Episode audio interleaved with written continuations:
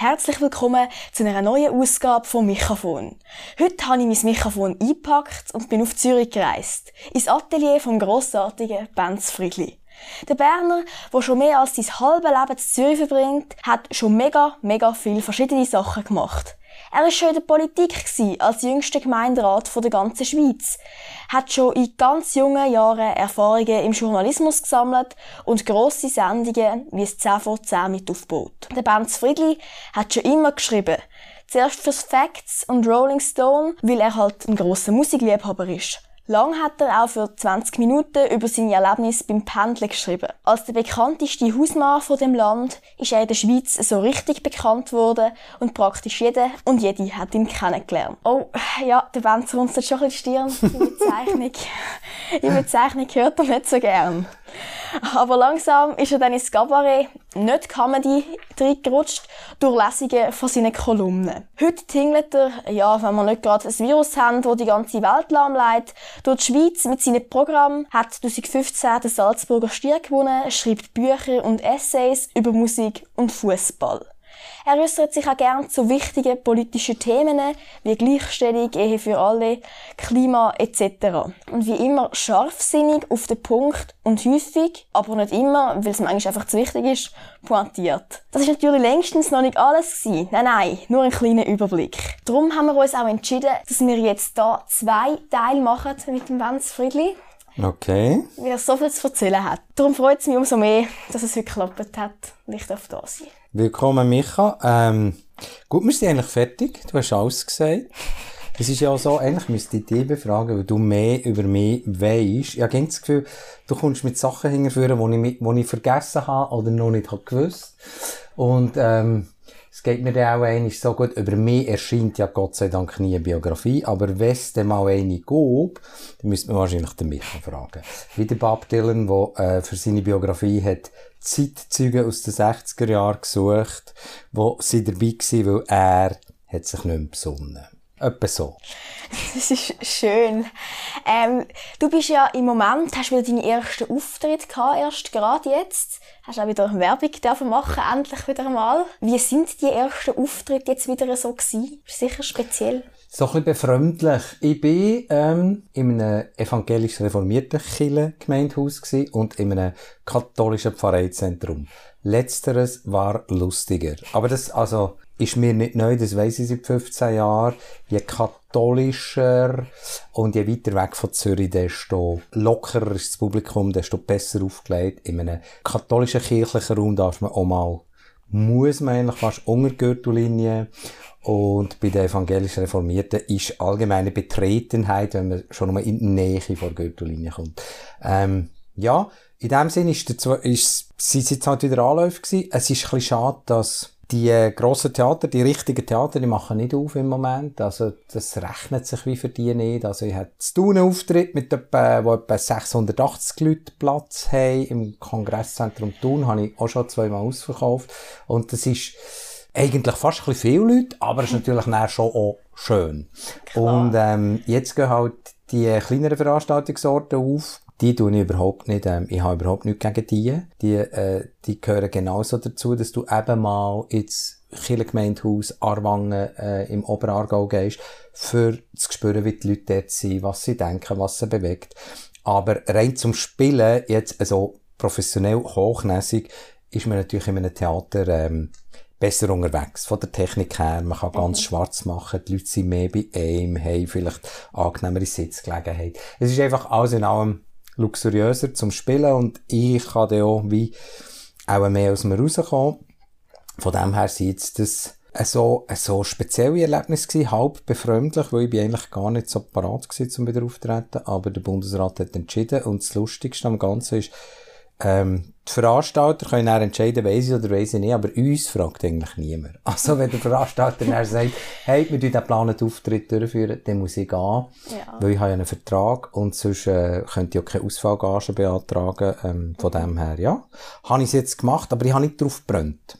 Du hast eh allgemein mal gesagt, es ist beim Samstag, ja, hast du es öffentlich gesagt, dass du Corona nochmal würdest nehmen. Also, Zeit natürlich, nicht äh, die Pandemie, also ohne jetzt, ja, ohne natürlich die Toten und alles, das ist mega schlimm. Aber hast du die Zeit in dem Fall außerordentlich gut überstanden im Vergleich zu anderen? Also ist es nie mhm. als existenziell gegangen? Ich muss ein bisschen aufpassen, äh, dass ich, wenn ich das bejahe, weil ich habe schon andere, ich habe schon äh, Künstlerinnen, Kolleginnen verrückt gemacht. Sina hat mich mal richtig zusammengestaucht was mir eigentlich einfallen, in der Aargauer Zeitung zu sagen, wir gehen es so gut wie noch nie. Das war vor einem halben Jahr und gestern hat mir Sina gesagt, du hast recht gehabt. Jetzt habe ich euch, jetzt hat sie so gemerkt, dass, äh, dass, dass man eigentlich in dem Innen, in dieser Ruhe innen, eben gut könnte zu sich kommen. Ja, der Samstagsjast, thanks for reminding, du weißt einfach mehr als ich, ähm, das war etwa im August, gewesen, die Aufnahme, wo ich das gesagt habe. Du hast nicht so gerne erinnert daran. Mal, aber ich würde es noch, äh, ich würde es nochmal sagen. Für mich ist das eigentlich, also es, es, ich weiss, es ist fast ein bisschen pietätlos. Ähm, von mir sind auch enge Leute schwer krank geworden, also, äh, das ist ernst zu nehmen, das Virus, und das wollen wir sicher nicht nochmal als Plage, und es gibt ganz viel Business und auch Freunde von mir, die, die Beizen führen, die extrem Mühe hatten und nicht so gut entschädigt werden wie wir Künstler. Aber als Ruhephase, Einkehr, ist für mich ein unglaubliches Geschenk gewesen, ja. Das sind wir dann wieder so ein bisschen bei der, bei der Kille und beim Kirchengemeindehaus, nein. Genau, aber das, lieber hier in meinem Atelier Einkehr als im Kirchengemeindehaus, wenn ich gerade rauslesen kann. Wie hast du es denn du so, wenn du sagst, bei den Katholischen müsstest du so richtig reinhauen, wie hast du es denn du so mit Religion im Allgemeinen? Ich meine, gerade, das kann ich vielleicht auch sagen, gerade beim Katholischen habe ich ein bisschen Mühe eben mit gewissen Positionen und Haltungen. Ich sage nicht, dass alle Leute, die da drin arbeiten, überhaupt nicht, die sind, hat mega viele liebe Leute und alles drin. Ja. Aber so ein bisschen die Positionen, siehst du das auch? Was? Oder hast du das auch? Ja, sagen wir es so. Das ist jetzt eine, eine, eine Vorpremiere aus meinem nächsten Programm.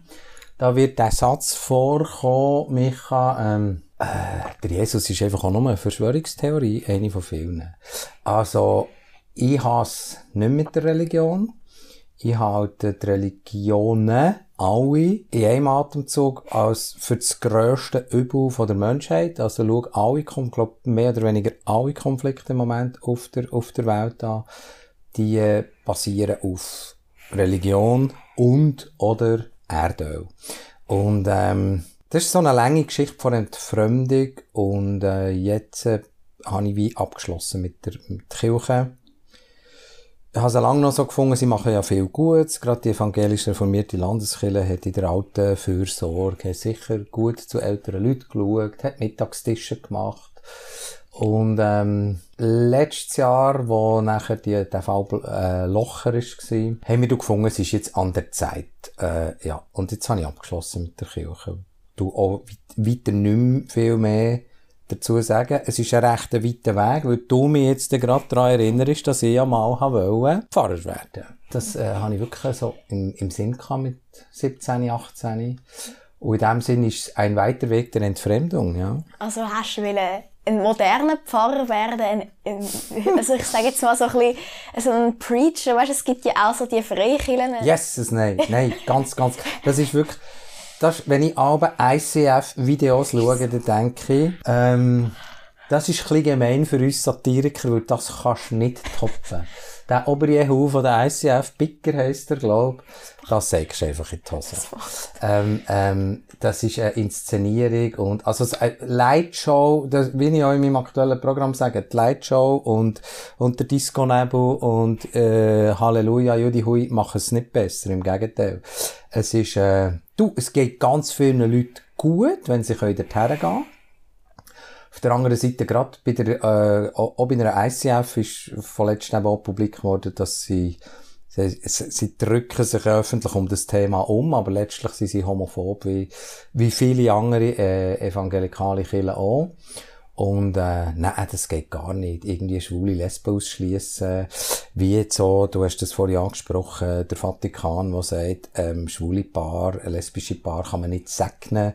Hüng und Töpfen und Rennauto kann man problemlos segnen oder am Alberto Tomba seine Ski, aber schwule Paar nicht. Das geht einfach gar nicht. Da sage ich einfach, hey, geht zurück in das Jahrhundert, wo ihr herkommt und lasst mir Ruhe. Ja, also unser Pfarrer der Gemeinde, ich weiss nicht, ich hoffe mal, da lässt jetzt niemand zu, aber der, der sagt nicht auch Töff und alles und kann mega gut schwätzen, aber äh, ist zwar schon so ein bisschen modern, aber für meinen Geschmack immer noch zu wenig, ja, er ist auch, also ich bin auch noch in dem katholischen Ding drin, mhm. habe mich jetzt verabschiedet von dem ganzen Zeug, aber ja, Ehe für alle ist ja so ein Punkt. Ich, ich frage mich einfach, du bist ja eben schon lange, du bist ja auch schon in der Politik gewesen. Weißt du eine Erklärung dafür, warum das jetzt das scheiß Referendum auf gut Deutsch gesagt nochmal gekommen ist? Gegen ja, du musst auch alle schwierigen Themen am Anfang bringen, für das wir möglichst viele Hörerinnen und Hörer schon gerade verlieren. Micha, was für eine Strategie.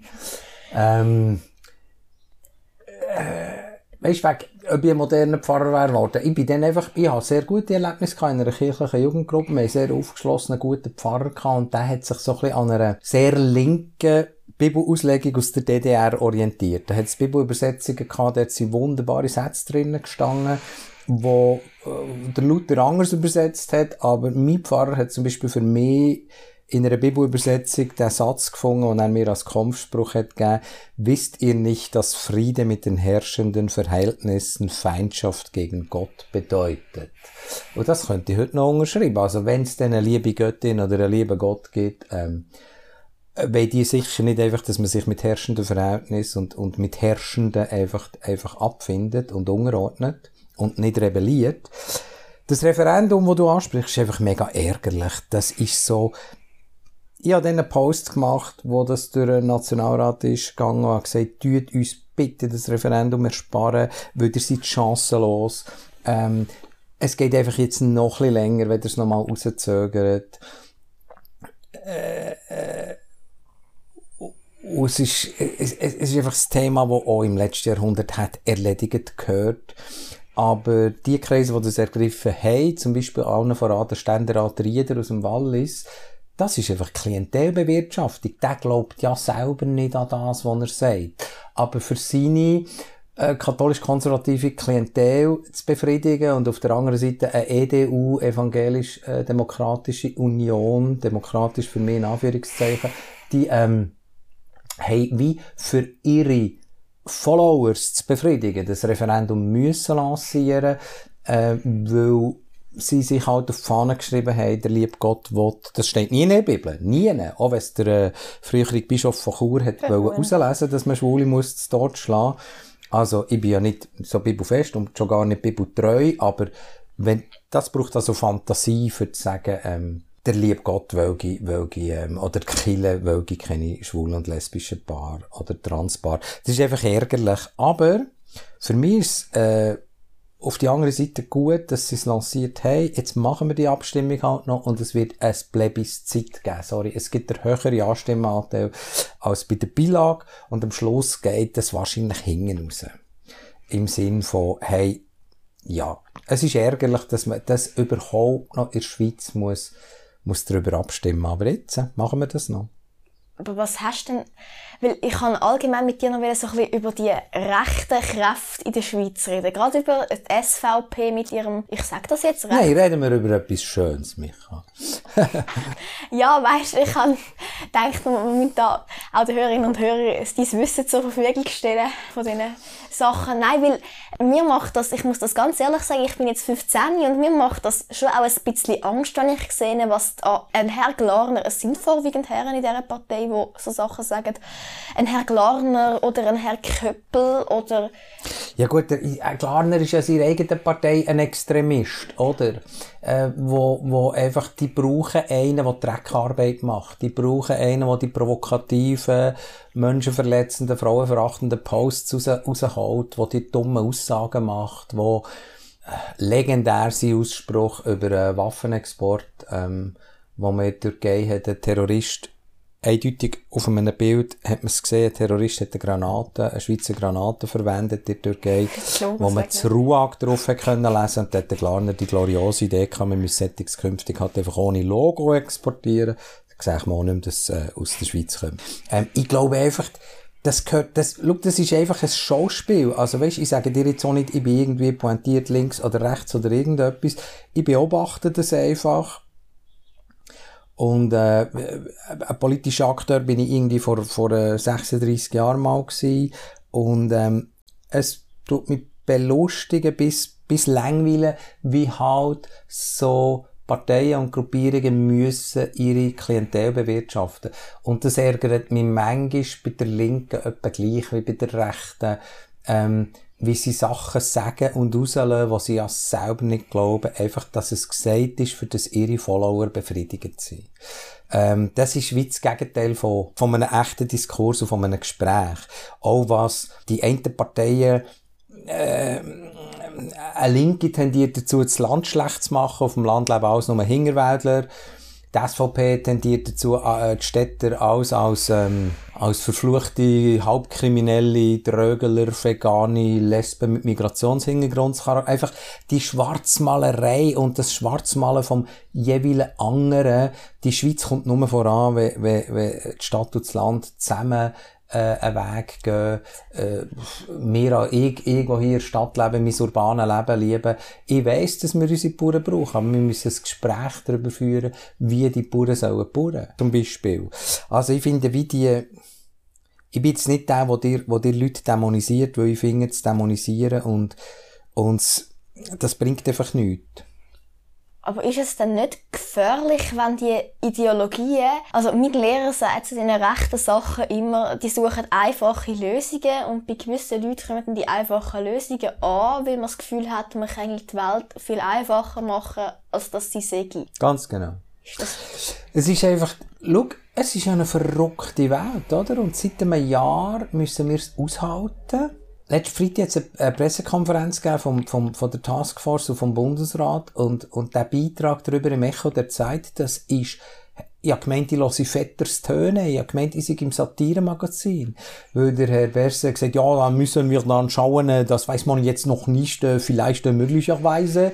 Und der Leiter von Taskforce hat das gesagt und die Ärztin vom Bundesamt für Gesundheit. Sie haben wir sind uns auch am Vorwärtstasten in etwas, wo wir ja noch nie erlebt haben. Und die Unsicherheit auszuhalten, das ist auch in meinen Alltag hineingegangen. Ich habe im Januar nicht gewusst, ob ich im Februar wieder auftrete. Ich habe im März nicht gewusst, ob ich im April wieder auftrete. Das ist noch die kleinste Unsicherheit. Äh, also, das hätte ja mir nicht weh da, das auszuhalten.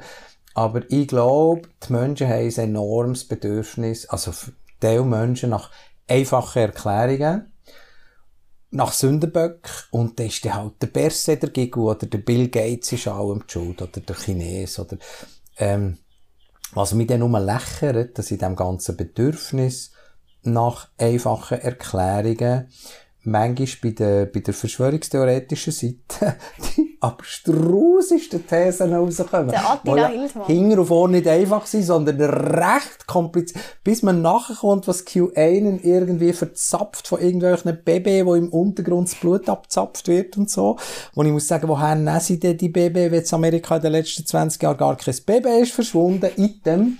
Ähm, wirklich dass dann die einfache Lösung so kompliziert ist, da muss ich dir aber darüber lachen. Ja, also wenn man denen, ich habe mir eine Zeit lang auch da auf dem Handy Telegram abgeladen, kann ich will mal mitlesen, was dort passiert. Bist du Masochist? Okay. Nein, Journalist Ja, ich habe mich informieren und ich habe dann auch so ein bisschen Attila Hildmann mitgelesen, Michael Wendler und die Sachen, wie gewisse Leute, ich meine, ich kann auch, ich kann das auch sagen, jetzt jemand, den ich jetzt letzte Stunde telefoniert habe, wirklich an den Quatsch glaubt. Und da muss man dann einfach sagen, ja, wir haben Expertinnen und Experten in dem Land. Und ich glaube, die haben das studiert ihr Leben lang. Und da kann man doch nicht einfach irgendwie einen veganen Koch, der kann sicher gut vegan kochen, aber mhm. der kann ja nicht, was will jetzt der über Virologie wissen, so wenig wie ich über Virologie Schwierig ist halt, dass sogar die Expertinnen und Experten so im Dunkeln tappen und so ähm, dauernd ihre ihre Prognosen und ihre Einschätzungen müssen anpassen. Und das macht sie für uns ja, das tut ihre Glaubwürdigkeit auch ein bisschen anknabbern. Es ist schwer zu sagen. Ich, ich, mir schudert es gerade das Gemisch, das Gemisch, das da als sogenannte Corona-SkeptikerInnen, als ähm, für die Demokratie auf die Straße geht.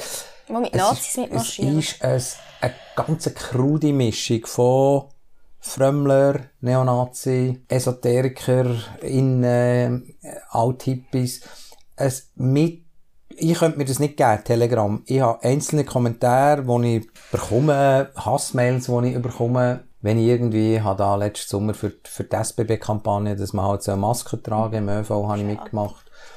Und da habe ich wüsteste Beschimpfung bekommen, auch so garniert mit, du korrupte Drecksau. Und ich, ich sei gezahlt worden, muss ich sagen, ich habe genau nichts bekommen für die Kampagne, weil ich mache nie gezahlte Werbung. Das ist eine Marionette. Sondern ich habe wie, es war mehr ein Bekenntnis zum ÖV gewesen, einfach. Und natürlich, dass wir, dass wir zueinander müssen Sorge haben. Und mir längen die paar Kommentare, die ich lese, von, wo in Richtung gehen, von, da kommt ja aber das ganze Programm von Twin Towers, ja gar nicht von der Al-Qaida, ähm, äh, zu Boden gelegt worden und der, der ist im Übrigen flach und so weiter. Das einzige Schöne wäre ja für mich, wenn all die Verschwörungstheorien würden stimmen, dann wäre auch mein Elvis noch am Leben. Aber leider ist es nicht so.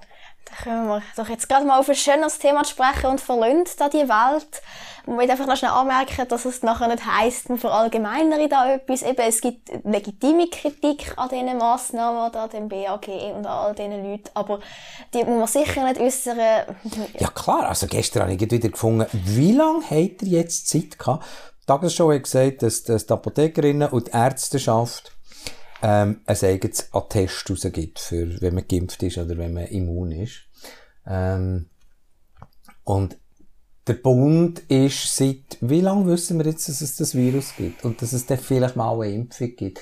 Und sie sind nicht im Stang nach 15 Monaten äh, so ein Impfzertifikat parat zu ja. haben, wo ich mir aber schon finde, ich weiss, sie sind im Stress, ich weiss, sie arbeiten Tag und Nacht, aber ähm, so Sachen darf man und soll man kritisieren. Für das, für das haben wir eine hey. Meinungsfreiheit in der Schweiz und eine Demokratie. Aber ja, ein Grossteil von Kritik, die einfach nur aus dem Frust rauskommt. Ich will jetzt wieder Party machen. Ähm, äh, die kann ich nicht gut heissen. Mhm, auf jeden Fall. Dann, eben, dann kommen wir jetzt zu dem Herrn, der da in dem Raum, in dem Atelier omnipräsent ist. Es hängen sehr viele Bilder und Alben und da hinten ist auch noch Plattensammlung und Masken von Elvis und alles.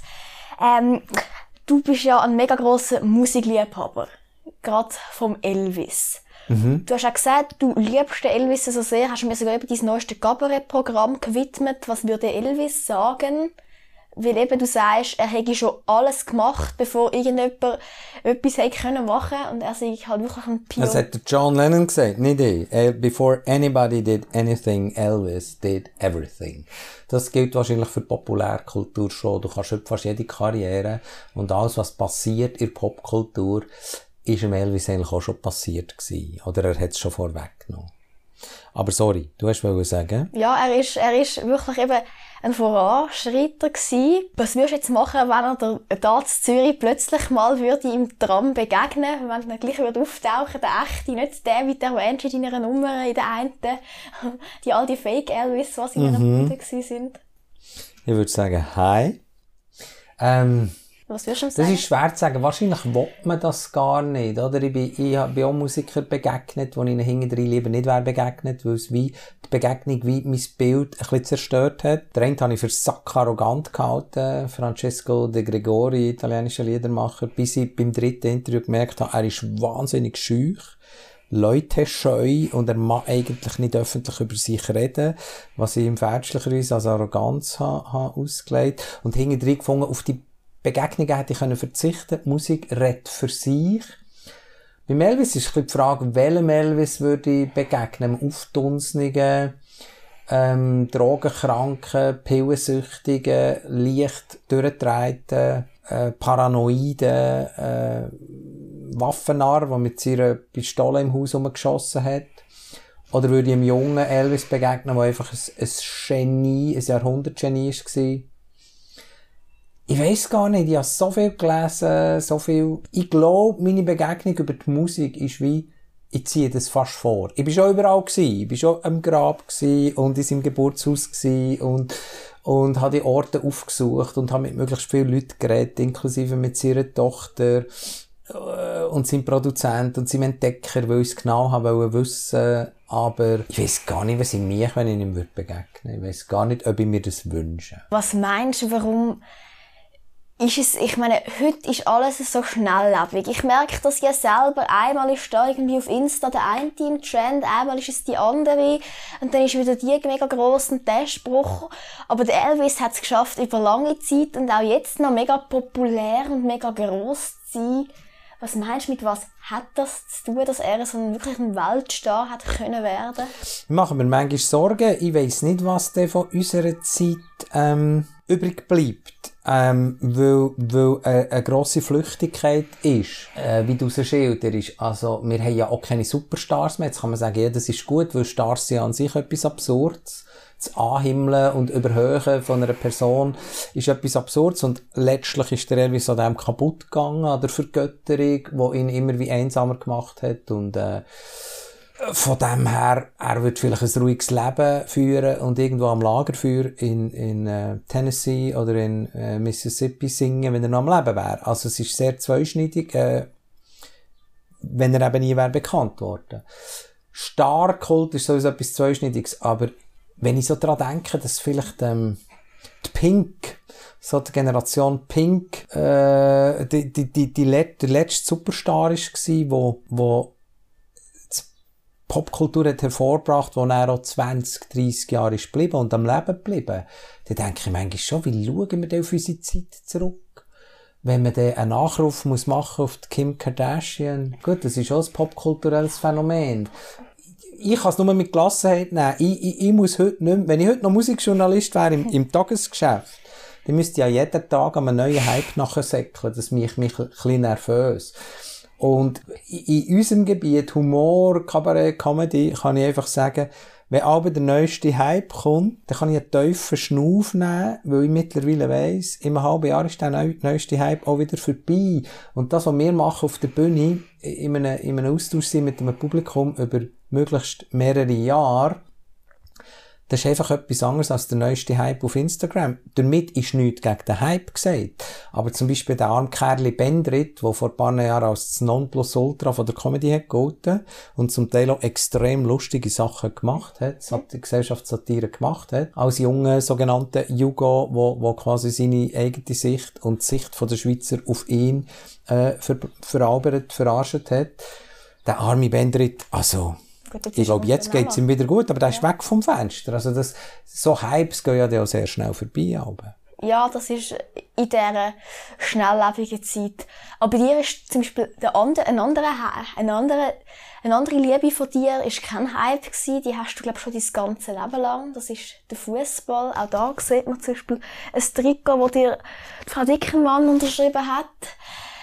Du hast ja eben, du spielst selber Fußball, in der Zürcher Alternativliga, Deportivo La mhm. Habana. Mhm. Nein, du bist informiert. Hast schon ein paar... Weißt du noch zurück eine Nummer an? Jetzt muss ich gerade studieren. Ähm. Mit das weisst du, bin ich dann verklüpfe. Nein, 65, mein Jahrgang. 1965. 65. Ja, manchmal so jüngere Gegenspieler, die sagen, wieso hast du 65? Dann sage ich, das ist der Jahrgang. Dann sagen sie nichts mehr. weil sie sind vielleicht 22, so. Ähm, ja, das ist eine Hassliebe, Schutten. Es hat mich wirklich das Leben lang begleitet, weil ich habe schreiben, via zu shooten. So wie du jetzt Mikrofon machst, habe ich in deinem Alter tatsächlich eine Fußballzeitschrift rausgegeben und habe, glaube ich, Spitzenzeiten 237 Abonnenten gehabt. Wow, das ist super. Und äh, bin überall an die Spiel, bei IB nachgereist, habe die Interview gemacht. Später habe ich für das Matchprogramm von IB habe ich wirklich meine ersten öffentlichen Ziele geschrieben. Mit der Uschi Bobst, glaube ich. Bei der Uschi Bobst. Hey, du bist leck, du mir. Das ist die erste Frau, die im Schweizer Sport ist wirklich Geschäftsführerin war. Die vergisst man gegen, die war bei IB und hat mir schreiben im, äh, im Matchprogramm tatsächlich. Und äh, ja, das hat mich auch so zum Schreiben gebracht, und letztlich zu dem, was ich heute mache. Aber das Shooten, das Business ist so degeneriert, so krank, so, also, das schaue ich nur noch mit einem halben Auge und recht angewidert das ganze Champions League Gedöns und die neuesten, absurdesten Transfersummen und Fernsehgelder. Ähm, dein Lieblingsspieler, sorry, wenn ich schnell unterbreche, dein Lieblingsspieler von IB, der Guy, oder Guillaume Uaru, hat ja auch müssen gehen. Mhm. Das war auch nicht wirklich eine schöne Geschichte. Es war halt ein sportlicher Entscheid, der sich im Nachhinein sogar als richtig erwiesen hat. Die IB-Leitung hat das Richtige gemacht. Mir hat es halt leid, weil er so eine letzte Figur ist in dieser Liga, wo du mit ihm auch noch über etwas anderes kannst reden als über das Offside. Das ist wirklich ein weltoffener, interessierter, wunderbarer Mensch. Kannst mit ihm über Musik diskutieren, über Rassismus, hat sehr eine differenzierte Haltung. Das hat ja das Meme gegeben, ja. Die Fans eigentlich rassistisch sind, aber solange er der eigene Star ist und dunkle Haut hat, dann tut man darüber wegschauen. Solange er Goal schießt, ja, haha. Solange er Goal schießt, genau. Äh, er hat gesagt, quand tu gagnes, t'as pas de couleur. Ähm, aber äh, ja, das, das ist für mich noch so, mit ihm habe ich noch so auch persönlich ja ihn dürfen lernen kennen und noch so eine Beziehung gehabt. Und jetzt ist das für mich bei IB auch so ein bisschen, ich, ich tue immer noch für das Leben gern, wahnsinnig schlecht und wahnsinnig gern shooten und ich warte sehr fest darauf, dass man wieder kann. Und aufs nächste Goal. mit den Kollegen train äh, trainieren und so. Und äh, sonst finde ich im Moment im Frauenschut eigentlich auch das, was ich früher im, im Shooten hatte weil es halt noch nicht so korrumpiert, also hoffentlich wird es nie, aber es ist noch nicht so vom Geld verdorben. Und dadurch, dass die Spielerinnen alle einen Job haben, ein Studium machen, weil sie ja gar nicht leben können vom Shooten sind halt einfach auch so ein bisschen die geerdeteren und interessanteren Persönlichkeiten, oder wie es Martina Moser vom FCZ eigentlich so schön gesagt hat, angesprochen auf die tätowierten Bubis, hat sie gesagt, ja, im Schnitt sind wir Frauen auch schon ein bisschen die Schleuer. Und alle die Fußballerinnen, die ich kenne von Nazia, sind im Schnitt die Schleuer, muss ich also sagen. Eben, du bist einer der Ersten der wirklich eine Lanze gebrochen hat für, ich, ich benutze, sage es nicht gerne immer Frauenfußball, weil es ist genauso Fußball wie genau. den Männern. Aber man muss es gleich also, zur Deklaration sagen. Ich meine, wenn man Postmeldungen liest von den Nazi, dann ist es automatisch die tolle Männer-Nazi. Genau. Und, und von der, von der Frauen-Nazi hört man dann nur, wenn sie irgendwie sich qualifizieren und sonst interessiert sie eh kein Mensch. Und sie werden irgendwie, also kein Mensch, ja, der Mainstream meine ich jetzt. Darum habe ich Amerika gerne. Dort ist Soccer ist eigentlich das Synonym für Frauen, weil die sind viel erfolgreicher, viel bekannter.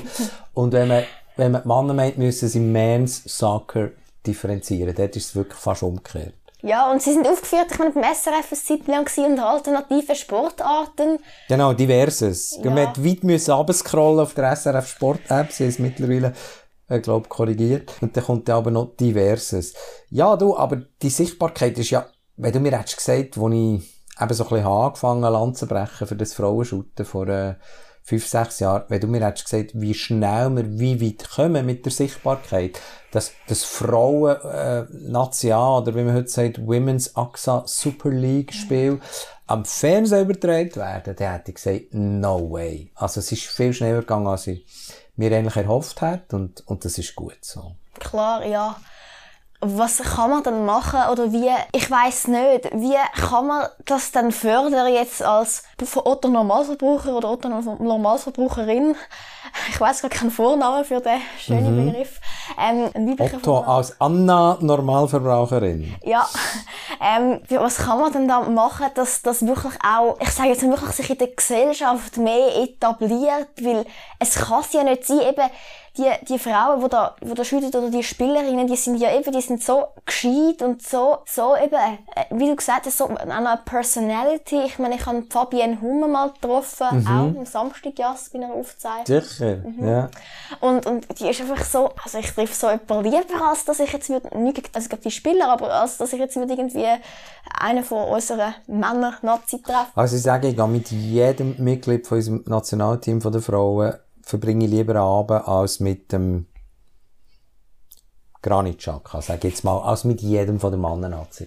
Es sind wirklich einfach interessante Frauen. Und ähm, was man kann machen, man kann einfach Geduld. Und Geduld ist genau das, was ich am wenigsten habe in meinem Leben.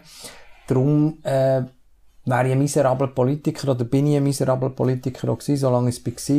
Ich habe einfach Geduld nicht. Auf der anderen Seite merke ich, es passiert etwas, es passiert einfach nicht so schnell, wie wir uns das würden wünschen. Auf der anderen Seite ist es zweischneidig mit den Frauen. Ich will gar nicht und auch die Frauen selber wollen gar nicht so krankhaft viel verdienen wie der Neymar. Also, ja, klar. Es gibt etwa 1700 Frauen auf der Welt erst, die das professionell betreiben, die sogenannte Fußballprofis sind. Und die verdienen zusammen pro Jahr gleich viel wie der Neymar allein pro Jahr verdient. Etwa 42 Millionen Franken. Und das ist nicht, ähm, das streben wir nicht an, also, keine wünscht sich, dass sie mal 42 Millionen äh, pro Jahr verdient. Dass es einfach gesellschaftlich ein bisschen anerkannter wäre. Und die wären schon froh, sie hat, häufig wären sie schon froh, sie hat einen Platz, um darauf zu trainieren. Sie hätten Zugang. In vielen Clubs ist es noch heute so, dass die B-Junioren, die männlichen, die dürfen in die Physio, die dürfen die, die clubinternen Masseurinnen, äh, Physiotherapeutinnen äh, quasi in Anspruch nehmen. Das erste Team der Frauen, die häufig National shootet, darf es nicht. Das wäre ja das fucking Schulschuhe müssen sie selber zahlen, in der Nazi an. Die Ausrüstung müssen sie selber zahlen. So ist es vielen Orten noch, und das kann es ja nicht sein. Das wäre ja, ich meine, das müsste das wäre ja das Minimum auch, eben, es gibt, es gibt ein paar, also ein paar grosse, die jetzt vielleicht äh, auch nicht so viel, aber wo jetzt die meisten noch kennen, eben Megan Rapinoe, wo auch sonst eben eine Persönlichkeit hat, wo mhm. auch, sich auch mit Donald Trump anlegen kann, was ich durchaus bewundernswert finde. Und dann kann, und dann kann man die Meinung sagen auf Twitter, auf seinem tollen, auf seinem Das ist extrem mutig von ihr. Die ist einfach eine, die sucht das richtig. Und sie hat dann quasi die WM instrumentalisiert zu ich gegen Trump. Also sie hat es nicht gesucht, aber wo er sie dort via Twitter davon angegriffen hat sie quasi gesagt, du oder ich. Und sie hat gewonnen. Und das ist, äh, I, I'm not going to the fucking White House. Also sie hat zum Voraus gesagt, ich werde Weltmeisterin, aber nachher gehe ich nicht zum Trump anempfangen. Und äh, das musst du zuerst aushalten, dass du den mächtigsten Mann der Welt gegen dich hast. Und das hat sie, also bewundernswert, ja. Das ist bewundernswert. Aber ähm, schau, ähm, ich kann nur zuschauen, wie es sich entwickelt. Vor ein paar Jahren haben meine Freunde, Kollegen, auch sogar in meinem Schulclub gesagt, ja, Frauen shooten so ein Seich und das ist viel zu langsam und nicht interessant. Und dann habe ich aber gesagt, hast du schon mal ein Match gesehen? Und dann haben sie gesagt, ähm, nein. Und dann habe ich gesagt, äh, dann diskutieren wir doch vielleicht gescheiter einfach gar nicht weiter. Und jetzt habe ich zum Beispiel den Fritz. Der Fritz ist ein wunderbarer alter Gewerkschafter aus dem Aargau. Etwa 80 ist der. Rennvelofahrer.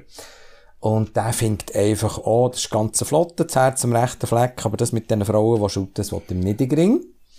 Und der hat ihn gefunden, nein. Und jetzt bekomme ich immerhin bei jedem Spiel, das am Fernsehen übertragen wird, bin ich da äh, zu tun, die Frauen-Nazi schauen, was sie sich endlich doch noch für DM qualifiziert haben. Und was bekomme ich vom Fritz in der 87. Minute? Ein WhatsApp, ähm, Frauenfußball wird nie meins. Das heisst, er hat wieder geschaut. Und das ist schon etwas, was ich muss sagen, vor drei Jahren hätte ich nicht geglaubt, dass der Fritz je eine so ein Match schaut. Jetzt schaut er jeden und schreibt mir am Schluss, es wird nie meins, aber immerhin. Ja, immerhin etwas. Kleine immerhin. Schritte. Ja, man lädt sich, man lädt sich darauf ein. Aber da kommen wir ja dann auch wieder eben auf Gleichstellungsding, wo du ja schon lange anprangerst. Mit, du bist ja, äh, es ist einfach so ein bisschen durch die Medien dann aufgehypt worden. Der, eben der, eigentlich der erste sozusagen national bekannte Hausmann gewesen. Mhm. Und, mit Gleichstellung, ich denke, du hast jetzt sicher auch können eben eine Vorreiterrolle einnehmen, vor allem in der Öffentlichkeit. Es hat sicher auch viele andere eben also viele ja. Ich meine, wenn man die Statistiken anschaut, ist ja grauenhaft, aber aber du hast sicher können ein Vorbild sein. Wie ist denn das für dich gewesen? Ist das nicht auch teilweise schlimm gewesen oder auf gut Deutsch ein bisschen scheiße, wenn, wenn dann dich alle, wenn du irgendwie im Tram bist oder so, dich alle angeschaut haben und gesagt haben, irgendwie, äh, ist jetzt der Friedli, wo... Überhaupt nicht. Die Schweiz ist ja wahnsinnig freundlich. Und, und sogar die, ich weiß nicht, wie viele echte Stars das in der Schweiz leben. Vielleicht wahrscheinlich zwei. Tina Turner oder Roger Federer, wenn er nicht zu Dubai ist. Und äh, Tina Turner kann zu Zürich im Kaufleuten zu Nacht essen und die Leute lösen in Ruhe. Also, wer bin ich denn? Also, ich bin ja genau niemand. Und das, was die Leute in dir sehen, das ist ja immer in ihren Augen. Also, niemand ist ein Promi. Man darf nur nicht, man darf nur nicht im Irrtum erlegen, man sei jetzt selber irgendetwas Besonderes. Der Promi ist, in, ist immer in den Augen der anderen. Und, ähm, wenn, wenn ein bekannter Moderator vom Schweizer Fernsehen, der eine Konsumentensendung moderiert, sagt, ja, wenn er zum Haus ausgeht, dann wappne er sich halt schon, dass er an der Coop-Kasse als Persönlichkeit angeschaut werde und kennt werde. Er geht quasi aus dem Haus und wüsste, ich bin jetzt der so und so. Dann muss ich sagen, ja, du Arme. Also, ich, ich überlege mir, ich habe mir das nie überlegt. Ich bin jedes Mal verklüpft, wenn mich jemand kennt hat, tatsächlich im Tram. Und dann, was sagen sie? Sie sagen, ja, seid ihr wirklich der Fansfriedlin? Und sagen, ja, schönen Tag. Und manchmal hat es schöne Begegnungen, also bösartige Begegnungen hat es genau keine gegeben. Ein paar eher so ein bisschen mühsame und sehr viele sehr herzige. Und hey, ich habe das, ich habe das auf mich genommen. Die, die, ich habe ja eine Lanze brechen für, nicht für die Hausmannen, sondern für die Hausarbeit, für die Familienarbeit und dafür, dass man die besser aufteilt. Und dann bin ich halt ein paar Jahre öffentlich exponiert gewesen als das. Ich hatte einfach irgendwann gesagt, so, jetzt ist fertig, Hausmann der Nation, wo man mir dann mal angehängt hat als, als Label. Mhm. Ähm, Hast du dann einfach in ich soll andere in diesen Diskurs übernehmen. Ich habe genug Gleichstellungspodiumsgespräche gewesen, habe genug dazu publiziert und geschrieben und geredet und gemacht und da und Dienstagsclub. Jetzt ist gut für mich. Auch wieder Geduld, als ich anfange, die Kolumnen schreiben, der Hausmann sind, glaube ich, 0,6 Prozent. In 0,6 Prozent der Schweizer Familien hat der Mann 50% oder mehr gemacht, also Quantität negligeable. Und als ich nach 10 Jahren mit dieser Kolumne aufgehört glaub, sind wir, glaube ich, bei 1,3% gewesen. Also, es geht natürlich viel langsamer, als ich mir es wünschte. Aber wenn ich auch nur ein Mühe habe beitragen, wenn auch nur einer, ein Mann wegen mir sein Pensum reduziert hat und mehr ist daheim bei seinen Kindern und die hat erlebt im Aufwachsen, der, also das weiss ich sogar. Ich habe Rückmeldungen von mindestens drei, die sich weiter meine Kolumnen haben inspirieren hey, jetzt mache ich das auch. Und der hat sich schon gelohnt. Und vielleicht sind es ja sogar mehr als drei. Aber ist das dann nicht auch ein bisschen, ich sage jetzt mal, für deine Frau zum Beispiel, die das ja auch gemacht hat, die Hausarbeit? Ja, völlig doof. Meine Frau hat ja auch noch etwas gemacht daheim. Und sie war dann die Frau vom Hausmann. Gewesen. Zum guten Glück, ähm, heissen wir nicht gleich. Und wenn sie als Berufsfrau neu her ist gekommen, hat sie nie den Spruch gehört, ja, gell, sie bei Ihnen, schaut ja jemand die ähm, Lustigerweise, wenn ich dann mal in die Bibliothek solche Sachen lesen aus meinen Hausmann-Kolumnen hat es geheißen, und wer schaut jetzt zu den Kindern? Und nachher hat mit Milena Moser mal gesagt, die Frage hören sie seit 20 Jahren an jeder Lesung. Und die Leute kommen nicht auf die Idee, sie haben vielleicht noch einen Partner. Und dann musste ich sagen, ja gut, jetzt habe ich es halt mal gehört. Und ich habe tatsächlich eine Partnerin. Immer gehabt. Sie ist zum Glück nie die Frau von Benz Friedli. Und wenn sie etwas nicht sein ich bin mega gern der Mann von der Barbara. Ich sage jetzt nicht, wie sie heisst. Du weisst es natürlich, aber es ist nicht ganz leicht zu herausfinden. Ähm, ich bin mega gern ihr Mann und wenn es irgendein äh, Essen oder einen Empfang gibt, wo ich an ihrer Seite bin, dann bin ich das gern. Sie ist es verständlicherweise nicht so gern. Sie hat ja auch selber also sehr grossartige Sachen schon gemacht. Sehr, sie, ist ja, sie schafft ja als Journalistin, hat die auch schon... Genau, sie ist Doc-Filmer und sie hat grossartige Sachen gemacht. Ich bewundere sie sehr. Ähm, und äh, habe sie auch schon dürfen auf der Bühne beobachten, also dabei sein, wenn sie einen Film äh, ja, gedreht hat. Ja. Und äh, hey, das ist einfach wie hinten ein guter Schachzug gewesen, dass wir nicht gleich heissen. Und dass auch meine Kinder nicht so, also wenn ich dann ein Mühe Bekanntheit habe, ich bin ja eben, wie gesagt, ich bin nie mehr. Und ich, ich habe nie von mir selber das Gefühl, ich sei eine Bekanntheit oder ein Promi, aber es meine Arbeit bedingt dass wir ein paar Leute kennen und das brauche ich auch, sonst kommt ja niemand ins Theater zu St. Gallen nächste Woche. Aber Gott sei Dank können sich, ja, meine drei Liebsten, die bewegen sich völlig autonom und da kommt fast niemand auf die Idee, dass, dass, dass sie meine Kinder oder meine Frau könnten sein. Mhm. Wenn wir jetzt noch, sind wir schon fast am Schluss von dem zweiten Teil angelangt, wenn wir jetzt, ähm, wenn du gerade von deinen Kindern selber erzählt hast, du hast ja auch ein Projekt in Angriff genommen, nämlich ein Kinderbuch, wo du eben genau deine Liebe zum Fußball reinbringst, aber auch ganz kritisch bist gegenüber den Klischees und mhm. den Stereotypen, die da vorherrschen. Also es geht um ein Mädchen, das halt gerne Fußball spielt und, und ihre Brüder, der halt gerne Rössli hat. Also ich genau Genau, tönt ein bisschen klischiert, aber genau, äh, ist bei uns daheim fast so gewesen. Also bei, bei unseren Kindern. Was hat dich denn dazu bewogen? Du hast ja immer eigentlich über das aktuelle Zeitgeschehen geschrieben oder eben über, über Musik, über... Mhm über eben den Fußball, was aktuell so am Laufen war, über Politik. Was hat dich denn dazu bewegt, das Buch zu schreiben, wo jetzt, ja, wo eigentlich zeitlos ist? Ich meine, das ist immer gültig. Mit der Message, mit einer sehr schönen Message, bis wie du bist, weil so bist du gut. Ja, heute muss, müsste das Buch heißen, mach's wie Megan Sascha und nicht mach's wie Abby, weil ich mich auf quasi die Vorgängerin und die Ex-Geliebte von der Megan Rapinoe beziehe, auf die Abby Wambach. Aber, ähm, spielt, spielt keine Rolle. Äh, es, es geht ja um um einen Vorgang. Und der, der Verlag, der wunderbare Beschlin Verlag von Glaros, der hat eine sehr engagierte Verlegerin, Gabi Fenriger. Und die macht eine Kinderbuchreihe, die sich gesellschaftlichen Themen widmet. Wo Kinderbuch zu, Kinderbücher zu schwierigen Themen rausgeben Wie ist das, wenn Großmutter dement ist? Wie ist das, wenn man ein Pflegegeschwister hat?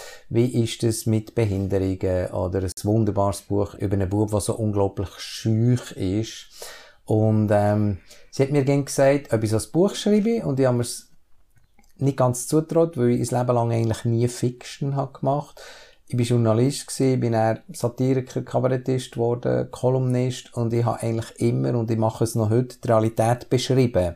Ob ich eine Reportage geschrieben habe früher, ob ich eine Kolumne geschrieben habe, ob ich heute auf der Bühne erzähle, ich beschreibe, was ich beobachtet habe. Und es ist, das glauben mir noch heute viele Leute nicht, es ist kein Wort erfunden von meinem Kabarettprogramm und es ist kein Wort erfunden von meinen Kolumnen, weil ich immer gesagt habe, die Realität toppt ja alles. Nichts kann so absurd oder so schön sein wie die Realität. Und ich habe gesagt, uh, Fiction, kann ich das?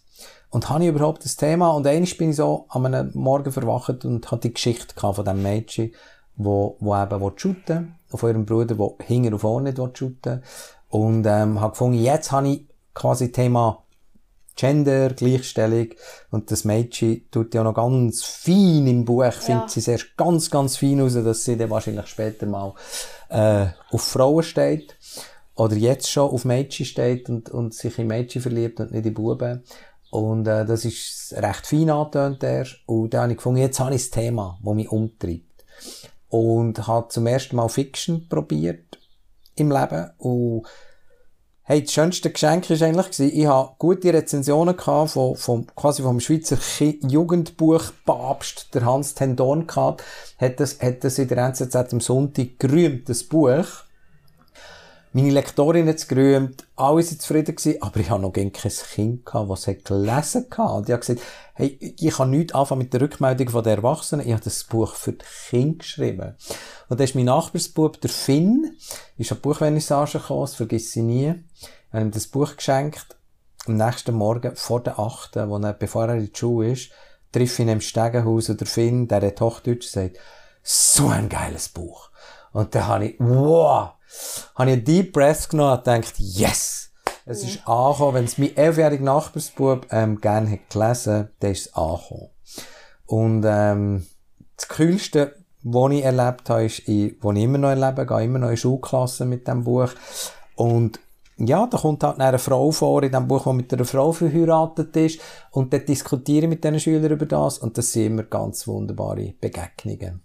Schüler und Schülerinnen. Ähm, die Diskussionen verlaufen im Frutigtal oder im Kandertal etwa gleich offen wie, wie in Zürich.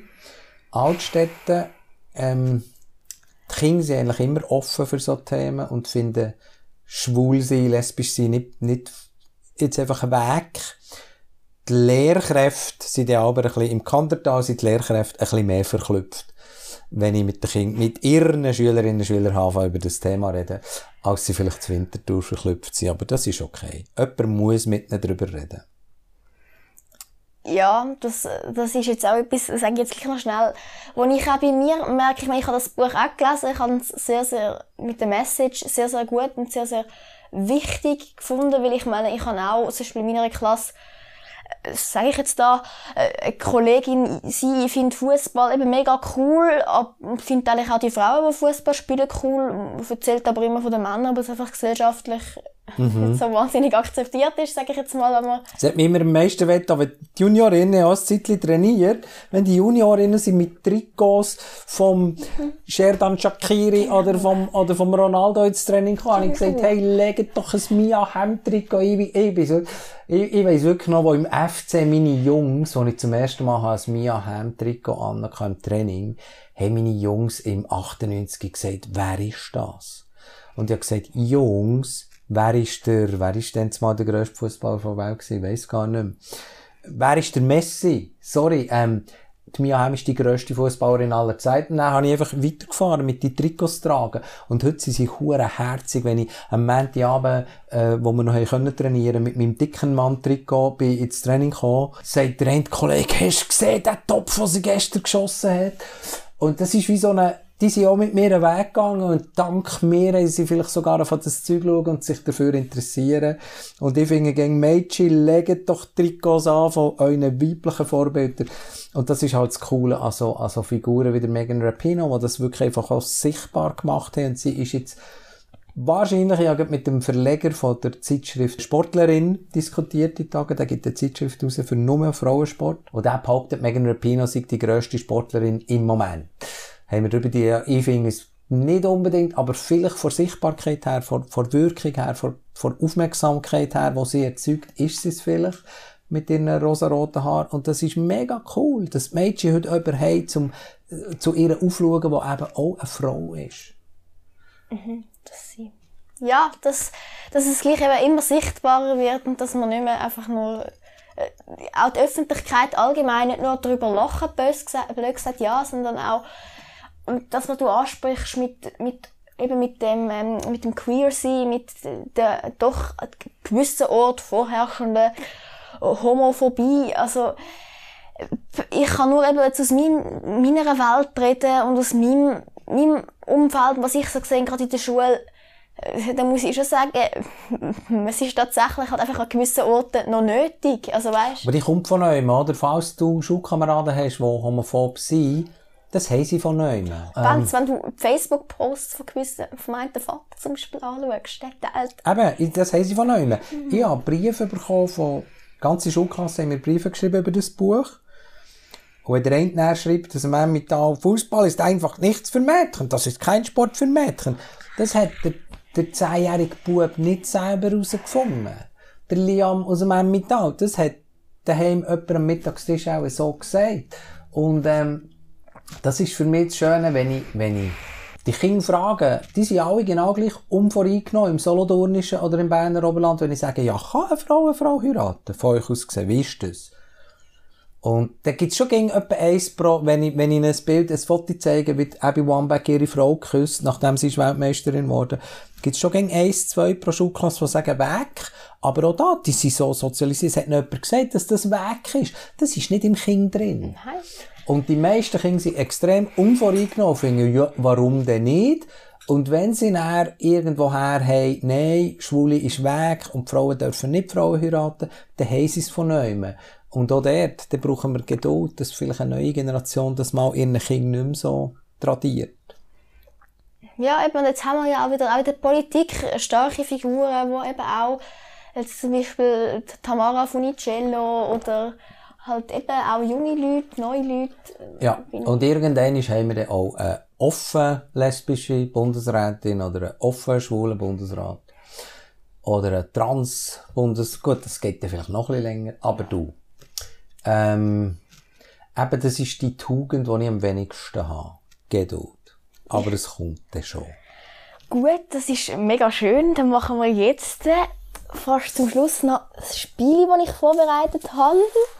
Ich habe da ein paar Begriffe extra für dich rausgesucht, wo ich denke... Okay, muss ich zu jedem reden? Dann geht es normal Stunde. Nein, nein, du darfst gerne ein oder zwei von denen ziehen. Okay, schade für alle anderen, gell? Ja. Das ist wie, das mahnet mich an Traunacht. Kennst du Traunacht? Zwischen Weihnachten und dem 6. Januar. Ich habe mal einen guten, so eine Zeit der Einkehr. Ich habe mal einen guten Krimi gelesen. Wo man sich, ja genau, es ist immer so schuderig konnotiert, ja. aber in der Raunacht tut man sich so Zeug vornehmen. Und jeden Abend einen von diesen Wünschen das neue Jahr verbrennen, dann mache ich genau so Zettel. und ein Wunsch bleibt am Schluss übrig, wo man sich selber muss darum kümmern muss. Turbulenz. Super. Was muss ich sagen? Du darfst einfach gerne sagen, was dir so spontan in den Sinn kommt zu dem Wort oder was du so erlebst zu dem Wort in deinem Leben. Mir kommt spontan in Sinn, dass mich die Außenwelt ganz fest immer triggert, weil ich, weil ich nicht kann, ich kann nicht nicht zuschauen, ich kann nicht nicht zulassen heute würde man mir ein ADHS äh, diagnostizieren und mir als Kind Ritalin geben. Das ist nicht passiert und dadurch bin ich der Zwaschbub geblieben, wo ich bin. Und, ähm, mir macht's rausgehen, in die Welt rausgehen, macht mich furchtbar nervös. Und gleichzeitig ist der Stoff, wo ich, wo ich darüber berichte, quasi. Ich muss Menschen treffen, ich muss Menschen beobachten, für meine ÖV-Kolumnen, für meine Kabarettprogramme und ich habe jetzt gerade in diesem Corona-Jahr herausgefunden, die Turbulenzen, dass mich das Aussenleben wirklich auch, wie sagt man, turbuliert. Dass es mich wirklich auch immer wieder zu Opsi macht, aufwühlt und sehr viel Kraft kostet. Und die Stunden und Wochen, die ich daheim im Atelier verbracht habe, weil ich eben nicht habe dürfen, nicht habe können rausgehen und dann ich bestenfalls mal da auf den Hocker rüber gejoggt bin und wieder oben runter und dort meine Übungen gemacht habe, dies war schon sehr, sehr schön gewesen. Und das Jahr war fast frei von Turbulenzen gewesen. Und ich habe gemerkt, das ist eigentlich recht gesund. Tut mir recht gut. Das ist, finde ich, schön. Ich glaube, wir lernen es gerade bei dem einen Begriff für, für diesen Part. Wir haben ja vorher schon okay. gehört. Ähm, dann kommen wir zu meiner Schlussfrage, die ich immer stelle ist, ja, eben, triggert auch ein bisschen, wie du gesagt hast. Nämlich, was möchtest du gern, dass man dir, wenn du mal nicht mehr bist, an deiner Beerdigung, dass die Leute so über dich sagen? Oder was möchtest du, dass in deiner Grabesrede über dich gesagt wird? Das Einzige, was ich mir würde wünschen, ist, dass es keine Beerdigung gibt. Ich glaube, ähm, Menschen in Särg im Boden verlochen, da können wir dann hoffen, hoffentlich lebe ich noch so lange, dass wir dann definitiv ähm, von dem ist abgekommen. Wenn es ein Fest gibt oder einen Gedenkanlass, wenn ich dann mal nicht mehr da bin, dann ist das dann ihres. Ich hatte einen Onkel, der hat alles festgelegt, inklusive die Gästeliste. Der hat festgelegt, ich bin eingeladen, mein Cousin nicht. Da habe ich gesagt, Kabi Simon, du kommst mit, sättigen Huren Scheissdreck. Das ist jetzt nicht mehr am Götti, am Onkel sein, das zu bestimmen. Wir gedenken, wir gedenken seiner. Und er hat äh, das Streichquartett festgelegt, was sie müssen spielen, wer muss reden. Und ich finde, nein, das ist ein Onkel, den ich sehr verehrt habe. Er war Künstler, Maler, aber dort ist er falsch gelegen. Ähm, es ist der Moment, wo du nicht einmal mehr musst loslassen, weil es lädt einfach los. Du stirbst und dann bist du nicht mehr. Dann bist du gewesen. Und nachher sollen die anderen schauen, ob sie und wie sie deiner Wege denken. Inschrift auf dem Grab, ähm, ich immer ein bisschen auch eine schräge Vorstellung, dass sich jemand überhaupt, ist auch so anmassend und prätentiös. Ich sage jetzt, ähm, was auf meinem Grabstein hat stehen. Also ich wünsche mir, dass ich keinen Grabstein habe. Wenn meine Liebsten, die dann noch weiterleben, finden, sie wollen einen Ort, wo sie an mich denken. denken Schön. Da hinten im Wald sind wir letztens, bin ich beim Spazieren mit meiner Frau. Man kann jetzt in Zürich auch im Wald sich lassen, es gibt so einen Ort, wo, wo man einen Baum, es wird nach einem Baum, es gibt eine kleine Inschrift an einem Baum, hier ist die Baum. Das finde ich zum Beispiel eine mega schöne Vorstellung. Und ich habe mal, aber das ist auch sehr, äh, eben ein prätentiöser Anflug gewesen, ich habe mal meiner Frau gesagt, hey, verstreut meine Asche im Atchafalaya ähm, in Louisiana. Das ist erstens heute aus klimatechnischen Gründen äh, müsste ja meine Frau dort fliegen extra. Mhm. Nicht mehr so angezeigt. Zweitens ist das mein Wunschort und nicht meine, meine, meine Liebste ihre, falls sie mich überlebt.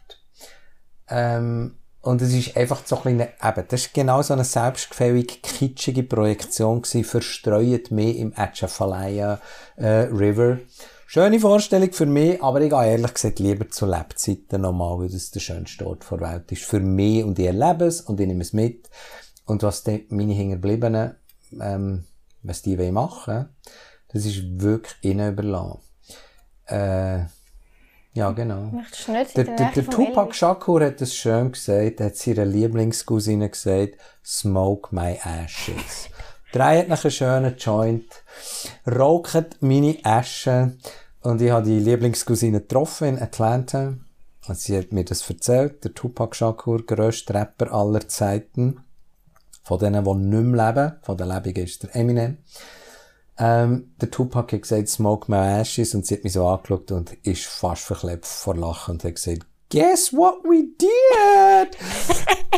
sie haben es natürlich gemacht und Geil. das ist, das ist jetzt auch noch etwas, was du vielleicht noch nicht weißt. So heisst mein Buch mit Musiktexten, wo jetzt hoffentlich endlich mal rauskommt.